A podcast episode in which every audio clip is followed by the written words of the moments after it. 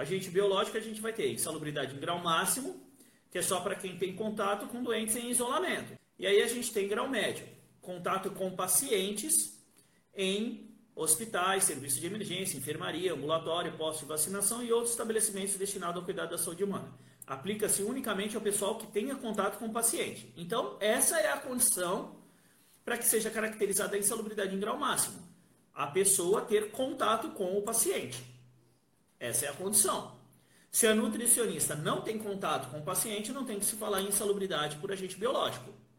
Se ela tem, aí pode ser caracterizado em grau médio se ela não usa nenhum equipamento de proteção. Eu lembro quando minha mãe é, às vezes ficava internada, às vezes ia nutricionista no quarto sim, né? Perguntar como é que estava a dieta, se tinha alguma restrição, fazer ali um questionário para ver uh, a saúde do paciente como é que estava e tal. Então tem que entender como acontece esse contato e se usa algum tipo de equipamento de proteção, tá?